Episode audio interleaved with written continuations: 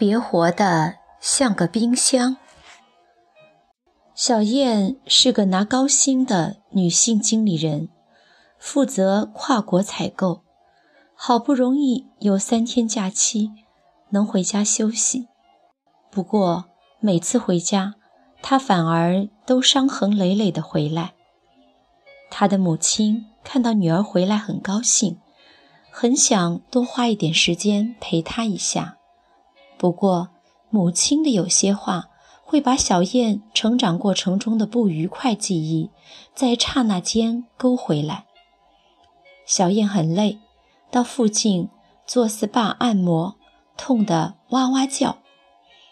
母亲忽然进来，坐在她旁边说：“哎，都是你自己活该，谁叫你要那么累，老是飞来飞去的。”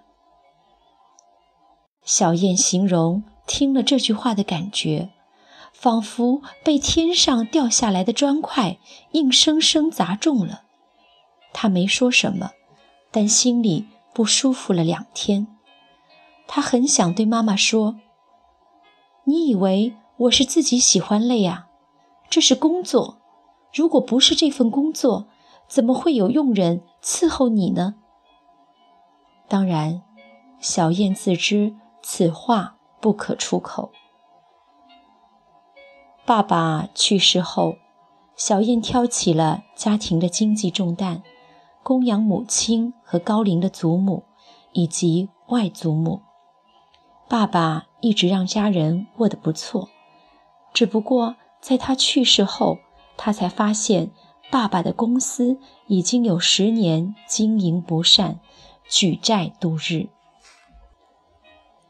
而被爸爸养在深宫中的，从小只需动动嘴就有人服务的母亲，对此是完全不清楚的。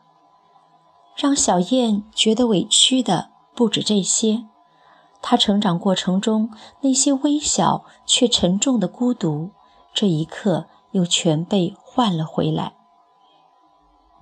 你考不好，活该！谁叫你昨天晚上看电视的？考不好，因为妈妈的标准是一百分。不小心丢了东西，妈妈说：“是你自己不小心的，谁叫你那么粗心啊？”在学校组织的旅行中受伤了，妈妈说：“都是你自己找的，谁叫你出去玩还不小心呢？”失恋了，真的很难过，妈妈说。是你自己活该，那个男的本来就不是好东西，谁叫你不听我的？虽然现在工作做得不错，但他刚入社会时也碰到过大裁员。妈妈又说：“当时叫你当老师你不当，现在你知道了吧？”小燕上次回家也很累，一脸倦容。妈妈说。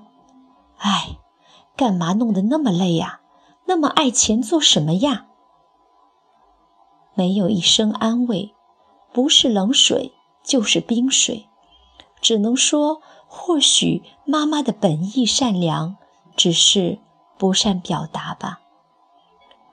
或者就是因为没有一声安慰，小燕才变成了一个万事难不倒的女人。她碰到什么事？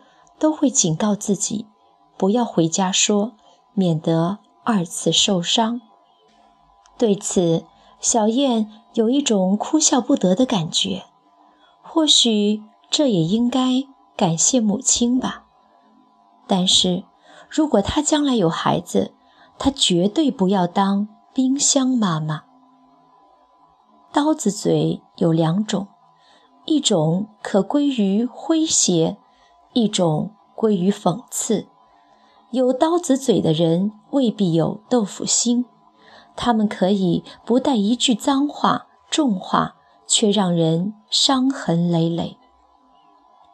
在一个家庭中，当一个男人越来越不想回家说自己的心事，或女人越来越不想跟某个朋友联络，都是怕自讨没趣。泼冷水的人都不自觉，都会说：“我又没说什么呀。”正因为不自觉，所以数十年可能未曾反省。其实啊，一句话可以打破一缸爱。你辛苦了，会比谁叫你这么辛苦？话少且具同理心啊。